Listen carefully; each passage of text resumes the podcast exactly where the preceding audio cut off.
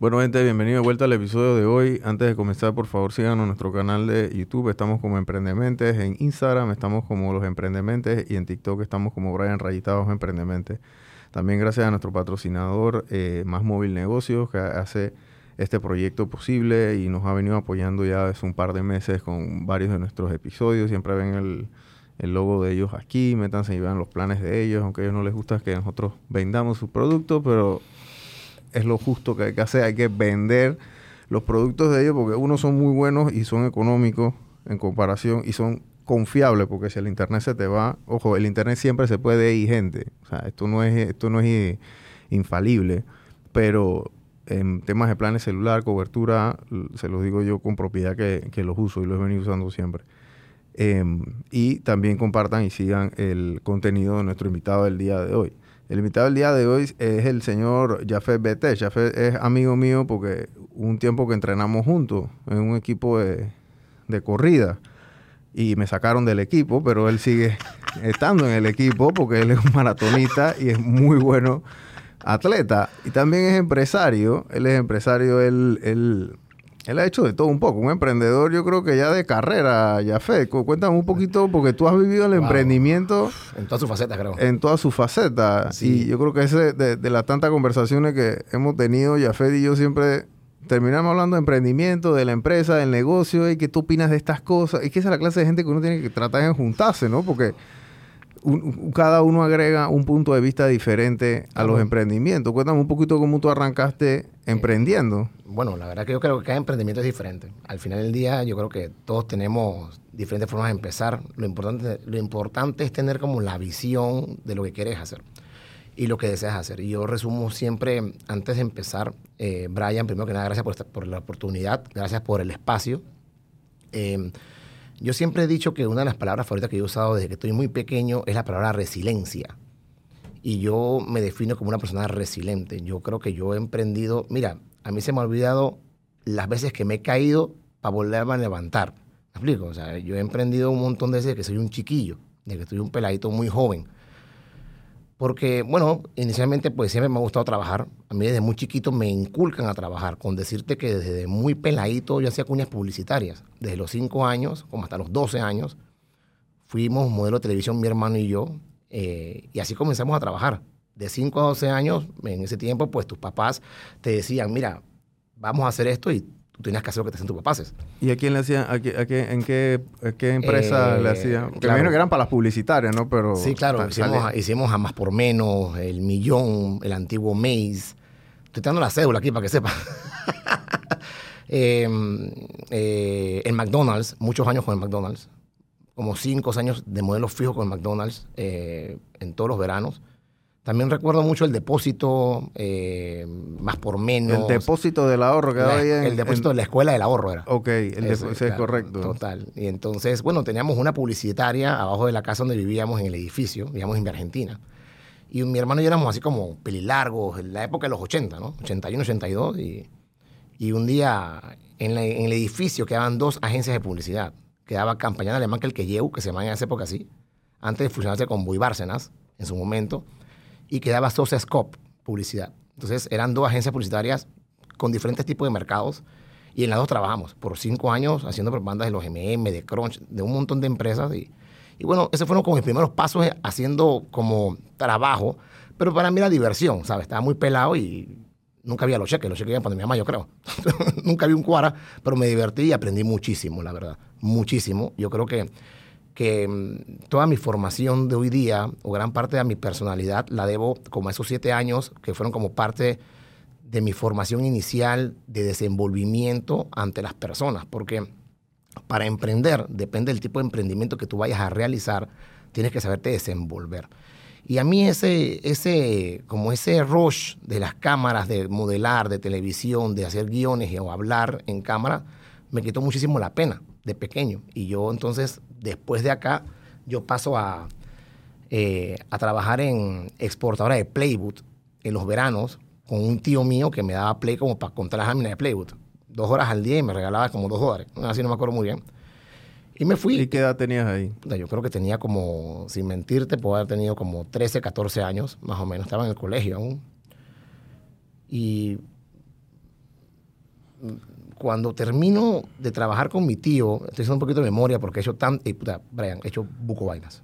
He hecho buco vainas. Te O sea, trabajar para ti ha estado siempre como que en, en tu fibra, pues. Siempre cuando consigo un trabajo, las pocas veces en mi vida que, que fui, que trabajé para otra persona, que fueron muy pocas, de hecho, eh, siempre buscaba la forma de superarme y de copiar a los que sabían más. Porque, ojo, hay una cosa importante al emprender. Los seres humanos somos modeladores por naturaleza. O sea, nosotros somos modeladores. Modelamos lo que nos hace bien.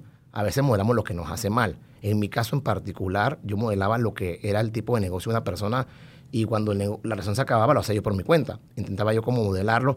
Ojo, aunque nunca me salía igual, porque cada quien tenía su experiencia. Yo me, inventaba hacer cosas que no sabía hacer, pero era mi espíritu emprendedor. Por decirte un ejemplo, una experiencia muy chistosa. Yo trabajé a nivel nacional en todas las ferias a nivel nacional de Panamá. La gente se preguntaba por las ferias, ¿qué hacías en las ferias? Había un, en, en ese tiempo estaba la feria de Albrook. Y en la feria de Albrook eh, ponían juegos de habilidad.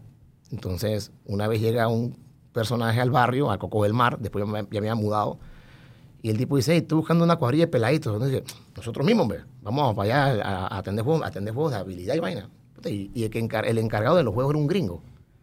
Puta, y hicimos como buen clic y se acaba la feria de Albrook, que duró como cuatro meses. Es más, de ahí nace el pop perrelano en esa época, por allá, Sí. hace pocos años. Y bueno, el gringo y yo como que hicimos buena amistad. El man dice, hey, ¿tú no quieres venir a trabajar conmigo? Yo dije, vamos pues. Se me, hizo- una gira de dos años por todas las ferias de plazas centrales, hasta Bocas del Toro, hasta Costa Rica, incluso la frontera. Y me gustaba, digo, era un pelado joven, no tenía responsabilidades, y me fui. Le aprendí el negocio. El negocio era una máquina de hacer plata. Cuando lo hice yo, no fue igual. O sea, el man se fue para Estados Unidos y me dejó todo a mí. Dije, pilla. Yo dije, ok, lo voy a hacer. Nunca fue igual. La plata nunca la vi, no había ingresos, no había nada. Entonces, yo creo que... ¿Pero por qué? ¿Qué era, qué era, No qué sé. era lo que el griego estaba haciendo que tú no estabas...? Yo creo que había algo que yo no hacía, o yo creo que me gastaba la plata en parrandas. La verdad que no sé. Ok. Pero sí tuve el año completo, digo, sí funcionaba, pero no funcionaba como yo pe- esperé que fuese a funcionar. En algún momento logré identificar que mm, para los negocios y para los emprendimientos requieres un poco de disciplina para poder sacrificar algunas cosas que yo en ese momento, por lo joven e inmaduro, no sacrificaba. Entonces logré identificar con, los- con el tiempo, logré como ver en qué me equivoqué en ese año que yo me quedé con el negocio de él, que él me lo cedió, pues se fue a Estados Unidos y yo pensaba que iba a facturar como él facturaba a mis 18, 17, 17 años y pico. Jamás fue así. Sí salían las cuentas, le pagaba a la gente que trabajaba conmigo, que de hecho eran tres amigos. Mi planilla eran tres pasieros y salíamos después que cobrábamos toda la plata de la noche y nos íbamos a rumbear por verano. O sea, ahí quedaba, ahí quedaba la ganancia de, de los peluches y la vaina de los juegos. Con Varela y, y Valderrama. Eh, con toda esa comitiva allá en los pop. Y puta, la- fue buena experiencia, aprendí. Y con el tiempo, puta, y- pero mi fuerte toda la vida ha sido bienes raíces. joder. Ese ha sido mi fuerte realmente que he hecho desde que soy, desde que tengo 18 años. Hasta la fecha lo sigo haciendo. ¿Y por qué te metiste en bienes raíces? Puta, buena pregunta.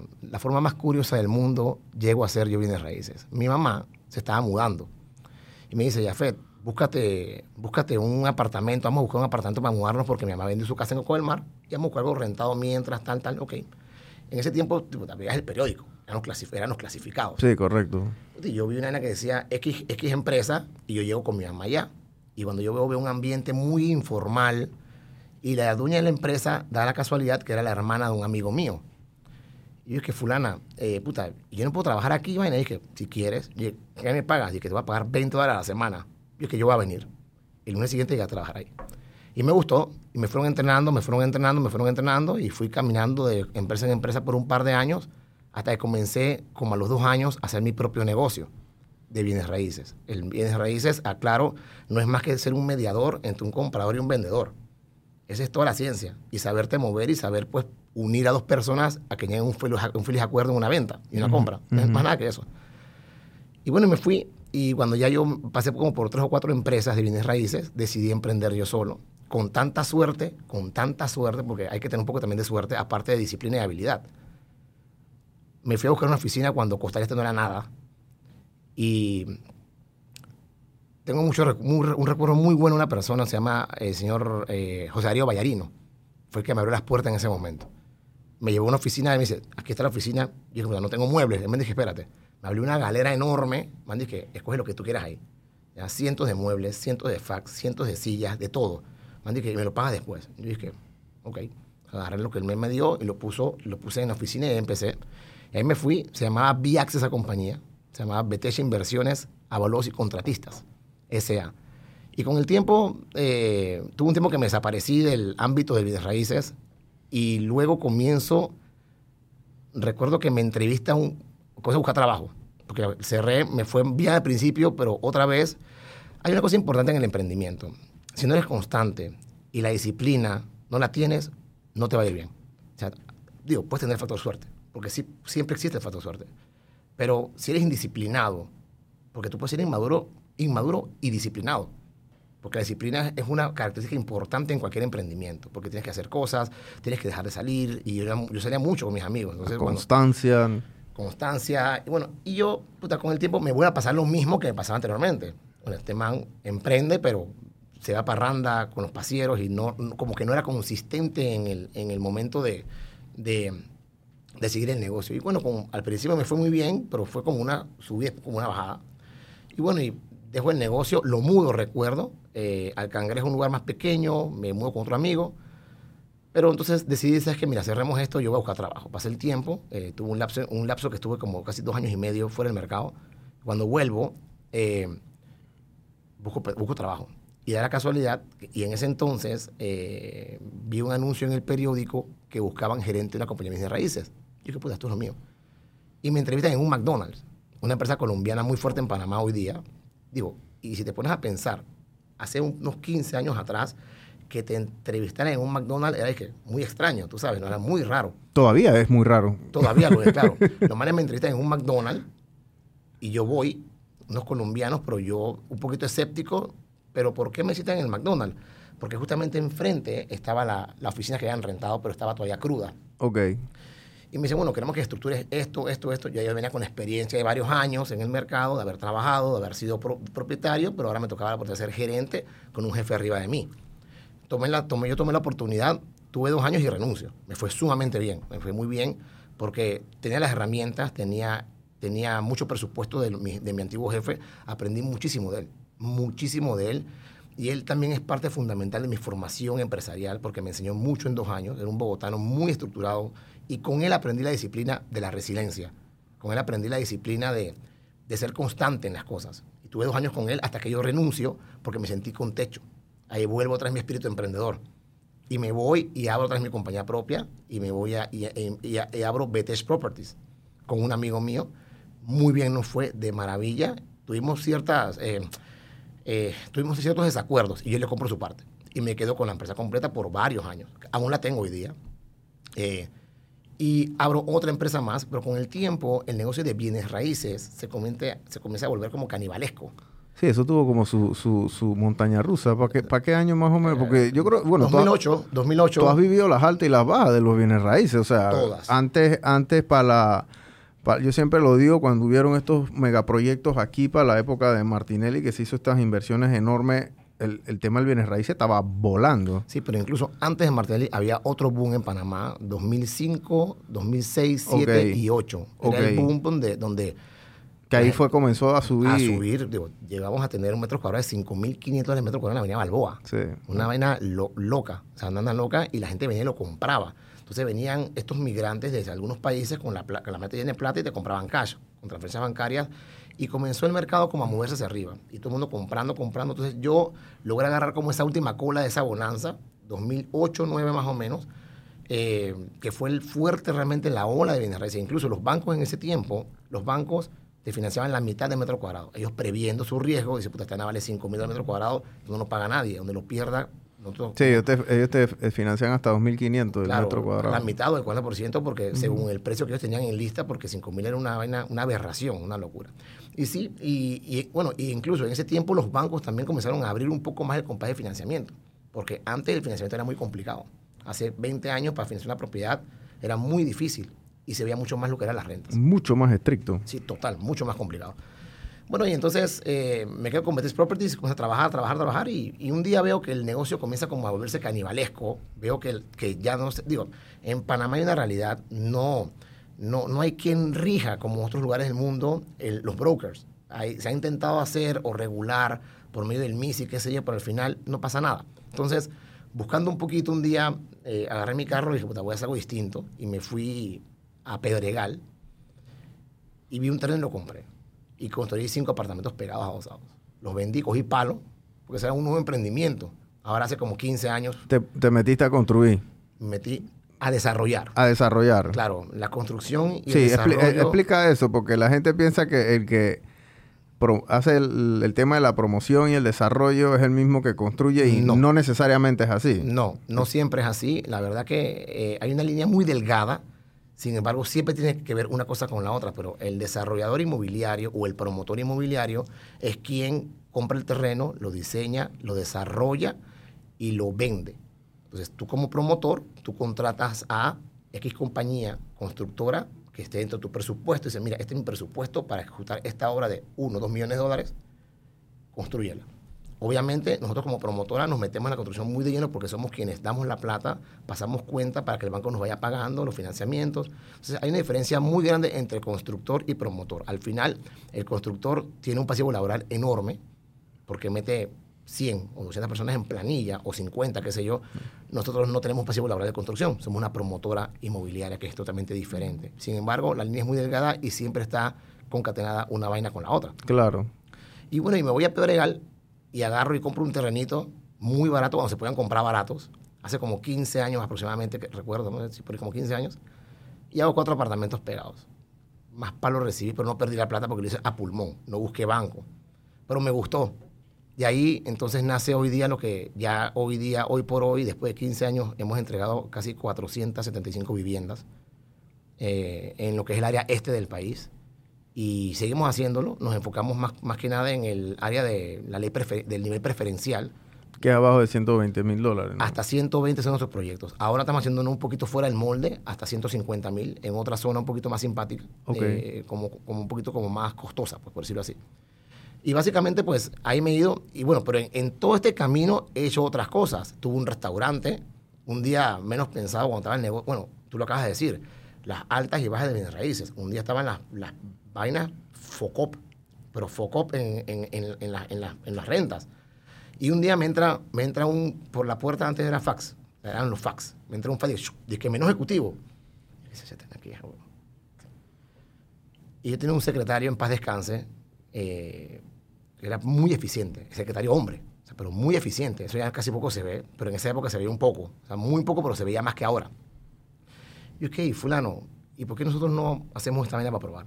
Ármate un menú ahí para ver. Y armamos un menú un día, de la nada, a probar, y lo comencé a mandar por fax a toda la gente que conocíamos del perímetro del Dorado. Mi familia estaba en el Dorado en ese tiempo. Y para mi sorpresa, los pedidos de comida fueron abrumadores. Y dije, ¿qué? Aguántate.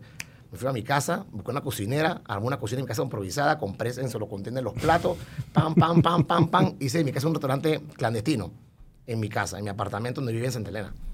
Y ahí tuve como ocho meses, mientras era bienes raíces, vendiendo comida. Po- Porque, la vaina estaba estaba apretada. muy dura. Y entonces yo, en, en aquella época, la formalidad eh, imperaba en los negocios. O sea, hoy día, Y en ese momento tú solamente vivías de bienes raíces. solamente eso. o sea, que Solamente- si tú no alquilabas o vendías una propiedad, no comía. No había para pagar el súper. ni la renta de la casa. me explico. Entonces, eh, y, y como estaba la vaina tan apretada, entonces, ¿qué pasa? Yo agarraba y yo mismo recogía mi comida. Yo me iba a la oficina a las 7 de la mañana, allá a las 10 de la mañana llegaba el pedido y yo hice una cadena de fax. De mi oficina, casa, casa, oficina. Y a las 11 de la mañana cerramos los pedidos, que era puro delivery. ¿no?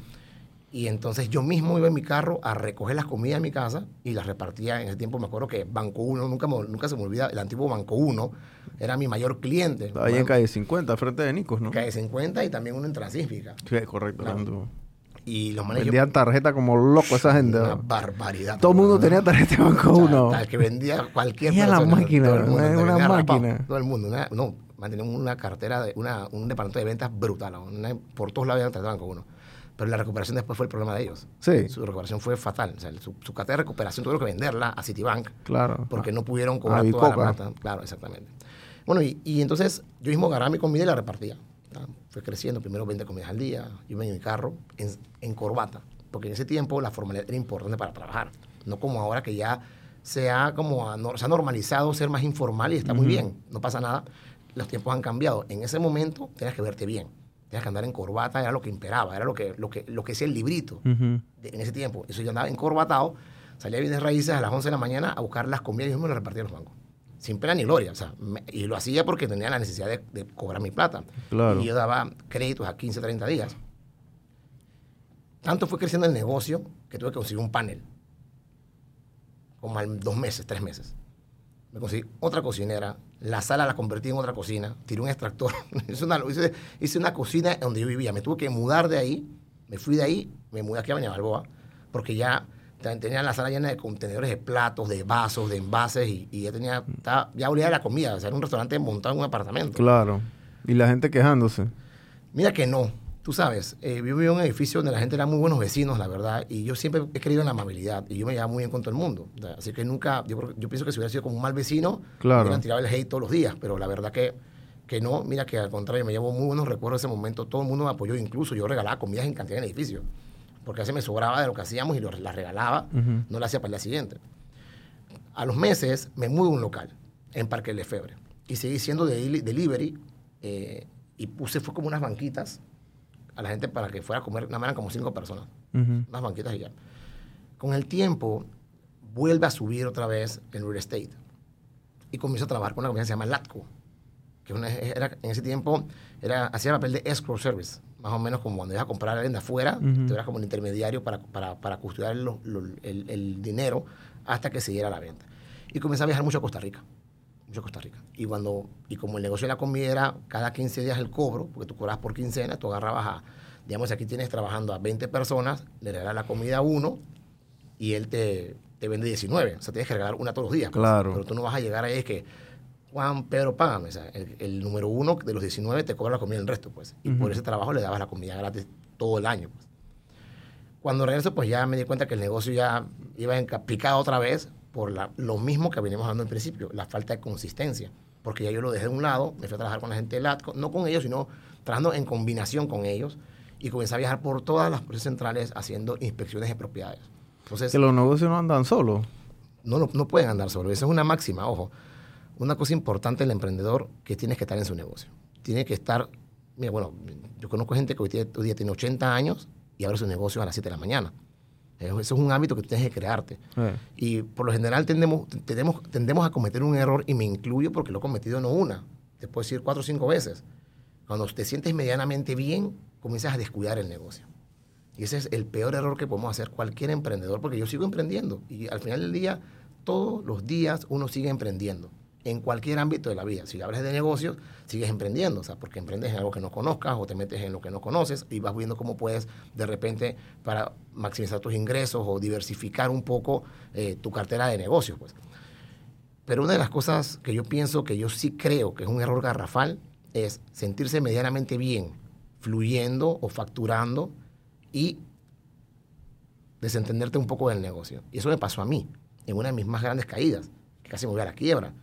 Yo tuve en un momento andando, ya era promotor inmobiliario, y yo logré poner a andar casi nueve proyectos al mismo tiempo. Hablando de nueve proyectos, facturas un montón de plata mensualmente porque tienes entrada todos los meses de nueve proyectos distintos. Claro. Pero ¿qué pasa? La planilla creció muchísimo, comencé a contratar gente, mucha gente, mucha gente, todo fluyendo, pero me descuidé. Y cuando fui a ver, me robaron casi un millón de dólares en pedazos, Wow. entre compras, contabilidad y ventas. Entonces, pero la responsabilidad realmente era mía, de ver mi negocio. Entonces, ¿qué hice yo? Me eché a descansar, estoy facturando, estoy bien. Entonces, ese es un error que no se puede cometer hoy día. Yo creo que, que el emprender siempre tienes que estar en tu negocio. Bueno, hoy día es más fácil controlarlo que antes, porque hay más tecnología, tienes más programas, tienes más software como de control que antes. Antes era como más empírico y tú tenías que como que llamar a cada persona, sentarte con ellos, hablar, conversar y, y ver. Entonces, yo Era sé, muy físico, mucho papel también. Había, papel, había que eh, el cotejo no lo podías hacer todo. tú, tenías que tener un contable. Entonces, si el contable estaba metido en la vuelta, también estaba metido en la era, vuelta. era una mafia. Sí, porque el contable era el primero que se daba cuenta. Entonces él sabía quién era el que estaba haciendo la vaina casi siempre. Entonces iba allá y que, hey, brother, ¿qué- ¿cómo hacemos aquí? Bueno, eh, va a tener que. ah, Si, si, si la vuelta eran de tres, ahora se volvió, a veces se volvía de cuatro. Sí, así es, así es. ¿no? Y, y- y- y yo me di cuenta porque jalé un hilo y comencé a jalar el hilo. Y cuando fui a ver, puta, 800 y pico mil dólares en, en- en dos años y medio. Qué locura. Una locura. Entonces, cuando fui a ver el déficit, incluso imagínate que iba tan bien que yo ni veía las cuentas de los bancos. Porque eran diferentes personas con diferentes bancos. pero lo manejaba un contable en la oficina, asistente, compras, entonces era, se volvió. Pero, repito, era mi responsabilidad estar pendiente que eso no pasara. Claro. yo me dormí, hice lo que hice en muchos, por eso digo, el error lo he cometido como cinco veces en, en, distintas ocasiones. Hoy, día, hoy por hoy no lo hago. Hoy por hoy todo lo que tengo o los negocios que tengo andando los veo todos los días prácticamente. Incluso pues, ahora me cuesta un poco más, pero lo hago. Pero lo hago. Wow. Eh, sí, el tema de bienes raíces aquí, gente, eh, es interesante. Esto es una pregunta que yo creo que en algún momento, bueno, yo la sé, pero yo creo que ya fe la responda es, ¿por qué los proyectos y por, qué los precios suben? Ok, hay varios factores. ¿Por qué los precios suben tanto aquí en Panamá? Obviamente el tema de la escasez de, eh, va, va, a afectar, pero ya llega un punto que hasta para el mismo promotor, para la misma construcción, ya tiene como que, o sea, más bajo de esto no te puedo construir el metro cuadrado. Imposible. Aquí en Panamá, o sea, ya eh, de ahí para allá, y, eso teniendo una ganancia apretada porque tú también quieres, hay mucha gente compitiendo por, por, por, esos proyectos de construcción, esas cosas. Entonces, ¿qué, por, qué, los proyectos están, las casas están tan caras aquí o, los apartamentos están tan caros aquí en, en, la ciudad principalmente? Claro, depende del mercado. Partamos, partamos del principio que hay varios mercados de construcción. Ahí está el mercado donde construyes casa de interés social, que usas acabados muy económicos. Está el mercado preferencial hasta 120, que usas acabados más simpáticos, pero no tan caros. Y está el mercado este de 180 para arriba, que es un mercado donde ya metes acabados mucho más caros. ¿Por qué suben los precios de los proyectos? Hay varios factores. El primer factor donde se dispararon los precios en estos últimos tres o cuatro años fue debido a la pandemia. Antes de eso se mantenía bastante estable el metro cuadrado de construcción. Tú podías conseguir un metro cuadrado de construcción, no para venta, de construcción. Tú como promotor, en 900, 800 dólares, depende del mercado que estás atacando. Ahora, algo como, por decir, Gabriel Balboa, vas a conseguir un metro cuadrado de construcción en 2.000 dólares, o 1.500, por decir un ejemplo, lo vas a vender en 2.500 dólares, por ejemplo. Cuando llega la pandemia, los contenedores ¿verdad? Todo el mundo tenía contenedores trayéndolo de mercancía y en vez de costar mil, dos mil, comenzó a subir hasta diez mil dólares los contenedores. Ese fue uno de los motivos. Del flete. Claro, claro, principal. Entonces, un metro cuadrado de piso que tú comprabas en siete, te estás contando 12. Entonces, ¿qué pasa? Cuando tú tienes un proyecto ya aprobado en un banco, digamos, por dos millones de dólares, y cuando tú comienzas a traer esa mercancía que vas a comprar material, los números no te dan. Te toca ir al banco a subir el préstamo, tienes más intereses, eh, tienes más costos en la obra y ese, con, ese costo se, se traslapa al consumidor final. Lastimosamente que lo paga es el que compra, porque tú no puedes vender, construir en 1.500 y vender en 1.200. Tienes que ganar porque si no, ¿cómo pagas intereses, planillas de la obra construcción y todo lo que esto conlleva? Por otro lado, también hay un fenómeno en la construcción que yo sí pienso, eh, yo que tengo muchos años en esta vaina, eh, en la, más que nada en la construcción, es en la en el desarrollo del proyecto. Cuando tú metes una constructora como tal a que te haga un proyecto de construcción, tu costo sube enormemente por el tema de los pasivos laborales. Tenemos el tema de los sindicatos, que sube mucho el costo de la obra. Tú no puedes en Panamá hacer una sola obra de más de 5 o 6 pisos que te tienen que sindicalizar. Es muy complicado no hacerlo. Y este sindicato te puede quitar fácilmente un 15 o un 13% de la obra y un 15% de una obra de construcción de 5 millones. Ahí está la ganancia. Tiene parte de tu ganancia, es, un, 30 de tu ganancia. Entonces la incidencia es muy grande. Son muchos factores. ¿Y cómo te quitan 10, 12? Tienes que, tienes que tener gente, tienes que tener gente de ellos obligada de punta a punta aunque no trabajen. Entonces, si tú tienes un tipo que no te funciona al día, son 60 dólares al día. Si tienes 10, son 700 dólares diarios, son 2.000 dólares al mes. O sea, cuando vas a ver, tienes 10 O sea, que le tienes que pagar para que, para que, para que vean para que... esté ahí mirando a los demás.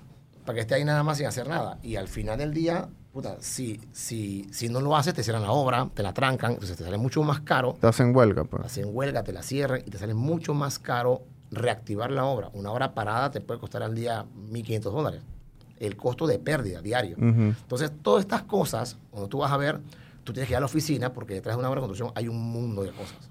El mundo de los costos detrás de la construcción es enorme. Entonces, ¿tú qué haces?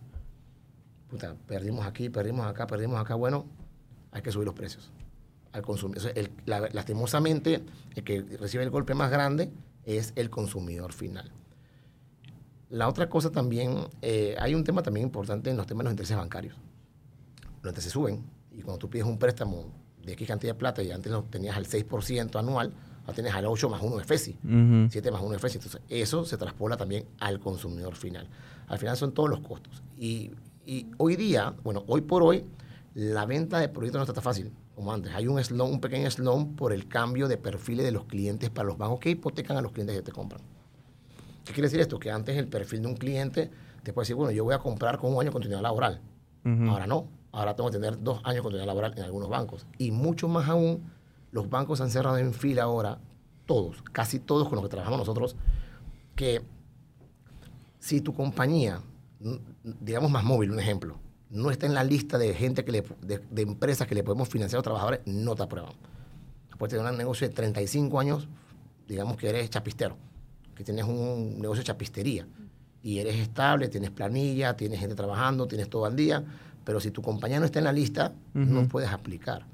Entonces, esto ahora está imposibilitando muchísimo las ventas en los proyectos. Te lo digo en mi caso porque me está pasando en este momento. Tengo la aprobación, la aprobación va sujeta al, a donde estés trabajando. A eso, a continuidad laboral, al perfil. Los bancos harán cambiar los perfiles de los clientes consumidores, un montón. Por ejemplo, yo tengo varios proyectos andando en este momento que están andando y cuando tú vas a entregar los proyectos, el banco hace una validación de los documentos que entregaste. Correcto. Porque tú compras en preventa, tú compras hace un año, seis meses. Entonces, esos documentos tienen una validación de una, eh, una validez de tres meses. Claro. Entonces, cuando vas a entregar... Tienes que renovar la, la, carta de trabajo. Exacto, pero si no cumples con los perfiles en el banco, quieres que se cae el negocio. O sea, ya dice el cliente, no aplicas. Se caen muchas ventas en ese...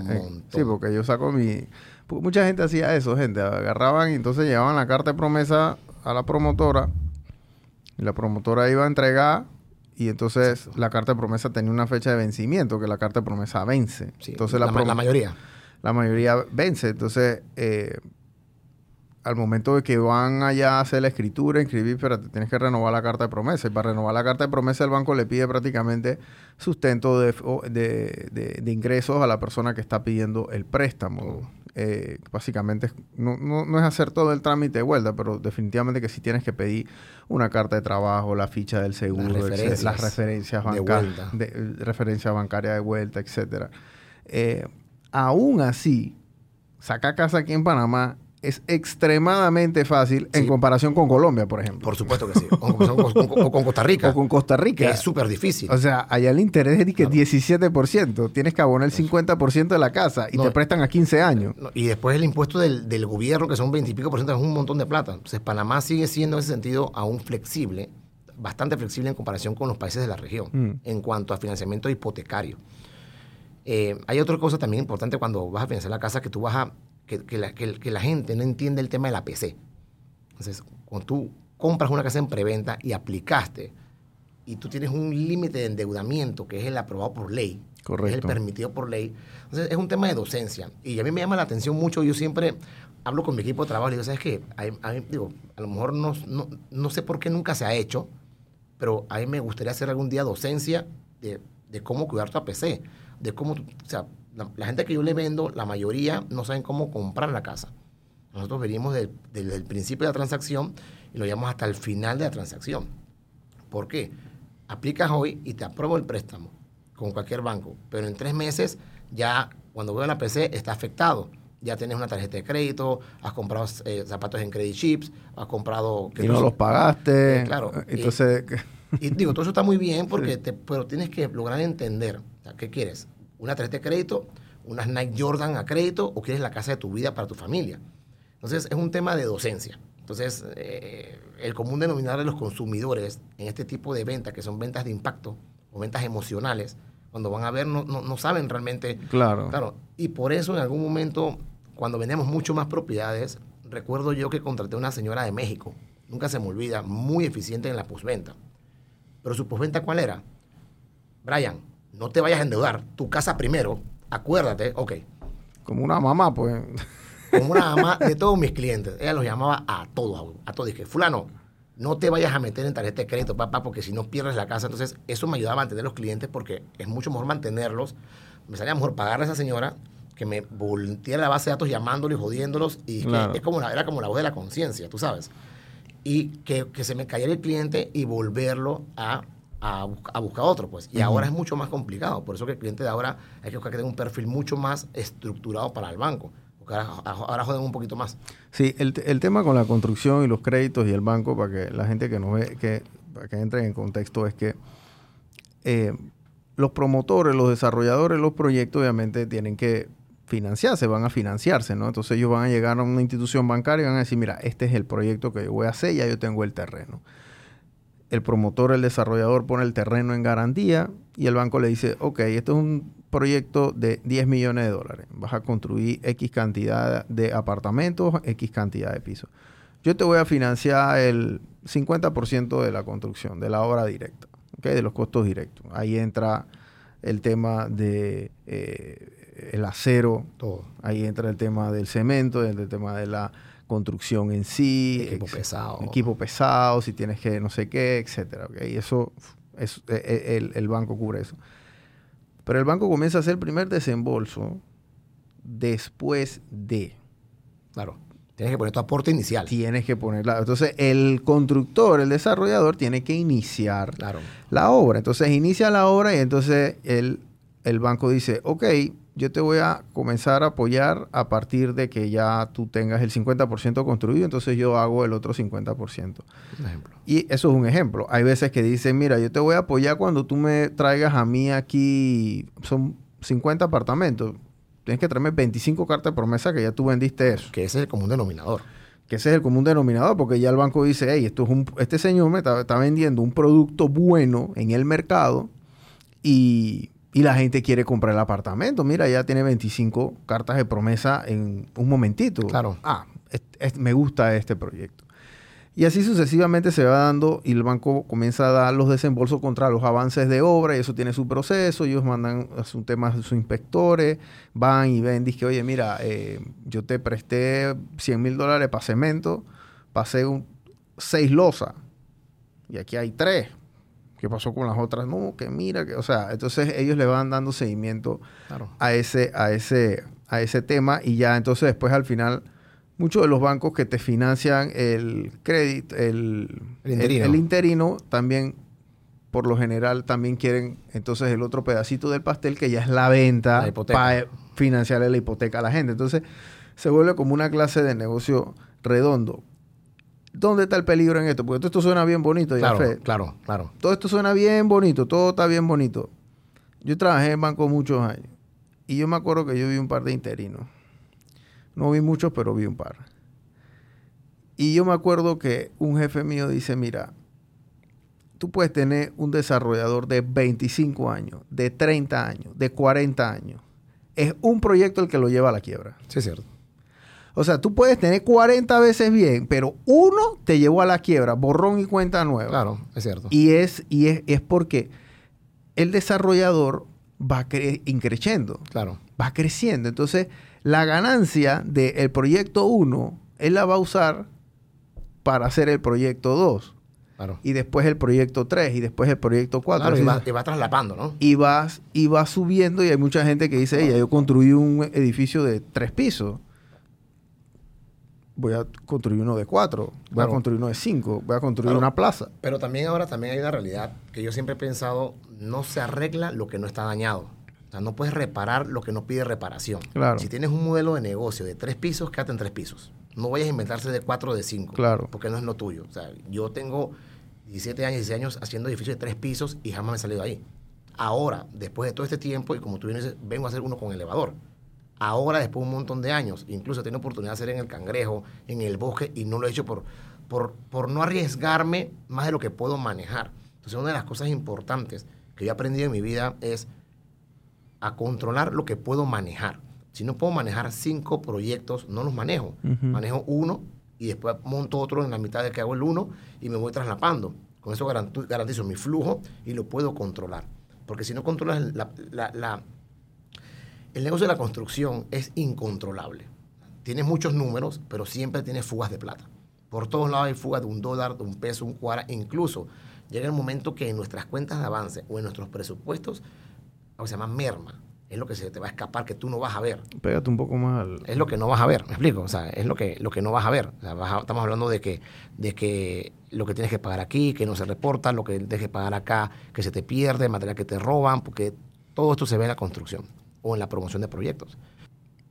Bueno, al final, el tema de la fuga de la plata, básicamente es que tú tienes que poner tu presupuesto una fuga de plata. O sea, tienes que poner, si tu presupuesto, si tu proyecto vale 2 millones o 3 millones de dólares, tú tienes que poner por lo menos un 5% de fuga de plata. Ahí, que pones como imprevistos Claro. para que si pasa algo tienes donde jalar, porque siempre pasa algo. Lo que te decía era que, que yo pienso que no se arregla lo que no está dañado. Eso fue lo que te- estábamos hablando. De que yo pienso que cualquier emprendedor o cualquier desarrollador, en lo que vayas a hacer, tienes que trabajar de a poco lo que puedes controlar. Porque ya donde vas a manejar cosas que no puedes controlar, ahí viene, ahí viene tu problema o tus problemas. Y te lo digo porque me ha pasado. Entonces yo he aprendido ya con el tiempo que tengo en esto, eh, digo, no soy el que tengo la mayor experiencia del mundo, tengo, me falta mucho por aprender, aprendo todos los días, cada día aprendo algo distinto, sigo aprendiendo porque la curva de aprendizaje en los negocios es infinita, es totalmente infinita. Sigues aprendiendo, o sea, no es algo finito, sigues, Claro. sigues aprendiendo en lo que te vayas metiendo. Y, y yo sí pienso que lo importante cuando haces un negocio es que lo puedas controlar. Si no lo puedes controlar, puedes ir rumbo al fracaso, definitivamente. Eso lo pienso fielmente.